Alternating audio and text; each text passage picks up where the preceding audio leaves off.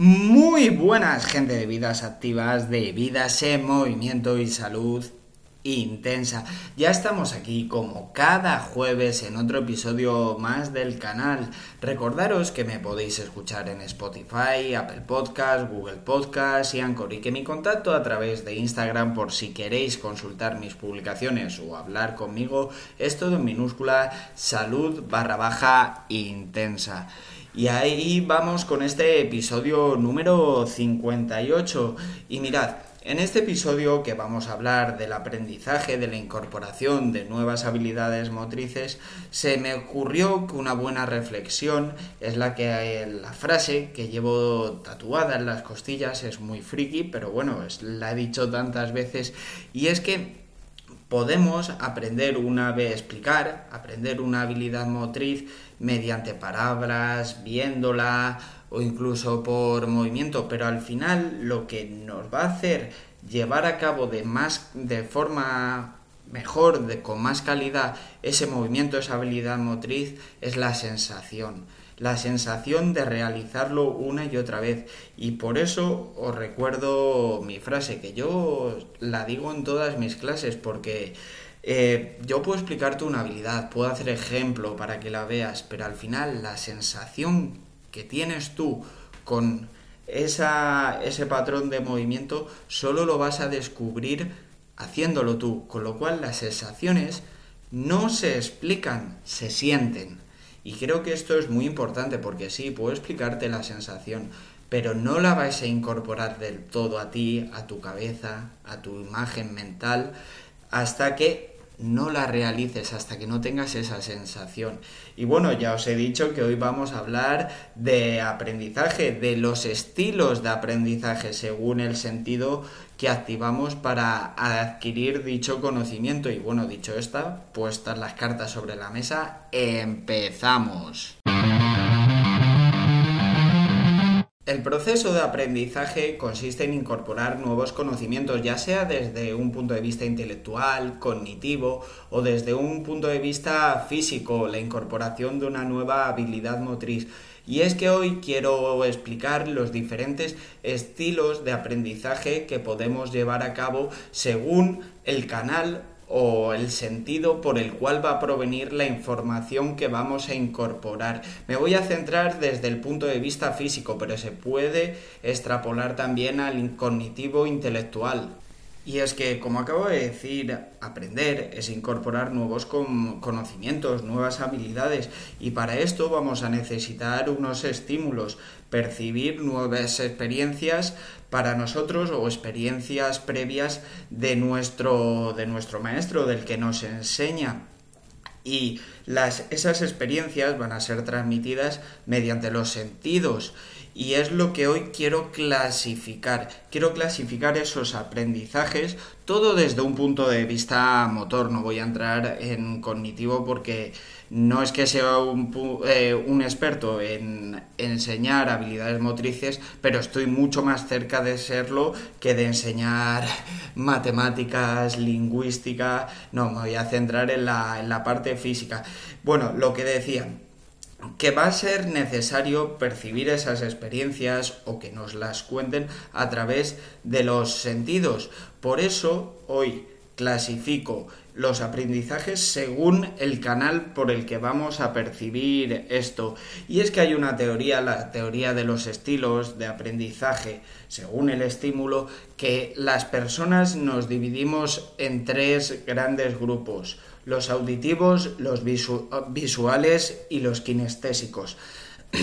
A la hora de aprender un, patrón de movimiento nuevo, la explicación puede venir desde un punto de vista auditivo, que es decir, que nos la explican mediante palabras y ahí elaboramos nuestra imagen o nuestro, nuestra imagen mental de cómo tiene que ser el movimiento, ese nuevo patrón visual, sencillamente que vemos realizar el ejemplo a alguien y ya lo interiorizamos con nuestra figura, con nuestra imagen y lo, y lo incorporamos a nuestro esquema corporal.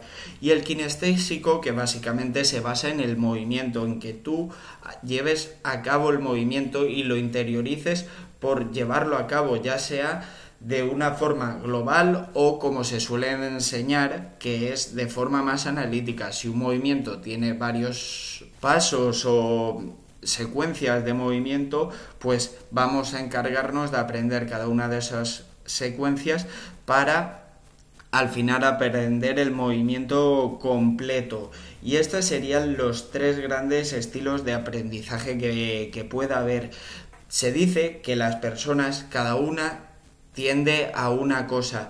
Yo creo, y por mi experiencia, que al final que somos parte de las de las tres de los tres estilos pero es cierto que según la persona va a predominar más un estilo u otro por ejemplo, yo claramente cuando me enseñan un movimiento nuevo necesito que me lo digan mediante palabras, mediante hacerme yo mi esquema mental de cómo sería el movimiento mediante las palabras que me dice el profesor. Luego estaría el visual, decir, que la mayor parte de gente se clasifica dentro de este grupo o del siguiente visual, sencillo que, tenga, que tenemos que ver el movimiento. El inconveniente de la enseñanza visual es que hay que hacer un ejemplo y hay veces que para enseñar una habilidad motriz el profesor no tiene por qué saber hacerla, la puede explicar, pero no tienes por qué saber hacer ese movimiento para saber enseñarlo. Y el problema viene en este punto, en la visual. Si tú eres profesor y haces un ejemplo, asegúrate que sea de un movimiento que seguro que sabes hacer bien, al 100%, porque si no, primero, estás enseñando de forma errónea y segundo, seguramente alguien de la clase se dé cuenta y vas a quedar pues un poco como un idiota. O sea, si yo voy a enseñar una cosa, hago un ejemplo yo mismo y lo hago mal, pues quedo como pues pues como una persona que no tiene ni idea. Con lo cual esto como anécdota, como consejo, tú como profesor tienes que hacer solo los ejemplos de lo que sabes que vas a hacer bien sí o sí, que no hay posibilidad de fallo. Eh, dentro de una actividad colectiva, de una actividad grupal, es muy sencillo. Si yo no sé hacer algo, en una clase de 10, 15 personas, siempre va a haber alguien avanzado que te ayude a ese ejemplo visual úsalo, sencillamente le dices, o como les digo yo, mira, tenemos que hacer este movimiento y ya sea un movimiento que no domino o que simplemente no me apetece realizar porque estoy cansado, porque me llevo un esfuerzo, le digo al que sé que sabe hacerlo, oye, regálame un ejemplo para que lo vean tus compañeros. Y bueno, esto sería desde el punto de vista eh, visual. Desde el punto de vista kinestésico, que como ya he dicho, el visual y el kinestésico son la mayor parte de la gente, la mayor parte de la gente tiende a aprender mediante esta, estos dos canales. El auditivo es mucho, mucho menos frecuente. El kinestésico, lo ideal es o tú le conduces el movimiento, pensad la típica clase de tenis en la que te pone el profesor y él te, te dice relájate y te conduce el movimiento para que tú vayas interiorizando ese patrón de movimiento, vayas generando esa imagen mental que tenemos de nosotros mismos. Luego también lo puedo desglosar, como he dicho, el movimiento en diferentes partes, en diferentes pasos y trabajarlo de forma más analítica, que puede ser más sencillo. Yo como experiencia os digo que lo primero es trabajar la globalidad del movimiento y luego hilar fino de forma analítica, porque para elaborar un esquema corporal, una imagen mental de nosotros mismos, eh, tenemos al final que coger el conjunto del movimiento y luego ya vamos afinando esas diferentes secciones, esas diferentes partes. Em, desde un punto de vista del entrenador, a la hora de dar una clase o una actividad colectiva, ¿cómo o qué canal uso? Pues los tres, básicamente.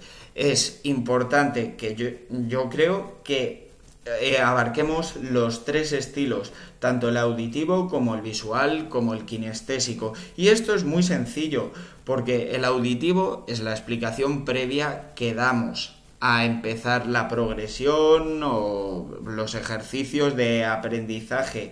Creo que es importante, aunque mucha gente cuando estás hablando y estás explicando el movimiento, ya os lo digo, porque se nota en sus caras, lo único que escuchan es bla, bla, bla, bla, bla, bla, bla, y te ven mover la boca.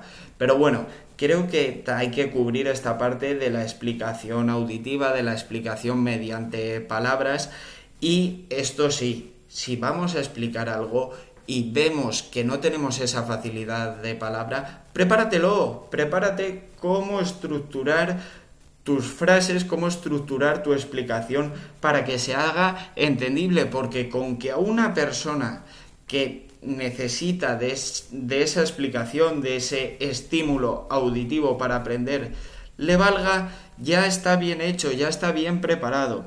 Luego, la visual, pues lo que he dicho, o hago yo el ejemplo o lo más sencillo y lo más cómodo y que suele ser lo más repetido, le pido a un avanzado del grupo que lo haga. ¿Y por qué es mejor o yo creo que es mejor pedírselo a alguien que hacerlo tú? Porque si yo me tengo que dar, por ejemplo, de CrossFit, cinco clases una tarde explicando la técnica de Muscle ya me diréis con qué calidad va a llegar a la última clase a las 10, de 10 a 11 de la noche, en que estoy hecho polvo. Pues lógicamente somos humanos y el físico se va a resentir. Por eso os recomendaría que si alguien sabe hacer la técnica, em, le ponga de ejemplo. ¿Y por qué os pongo el ejemplo del muscle Porque es un elemento bastante complejo, eh, requiere de fuerza, y al final genera bastante fatiga y cansancio. Por eso no es lo mismo que te haga el ejemplo cada persona en una hora que hacer tú durante las cinco horas.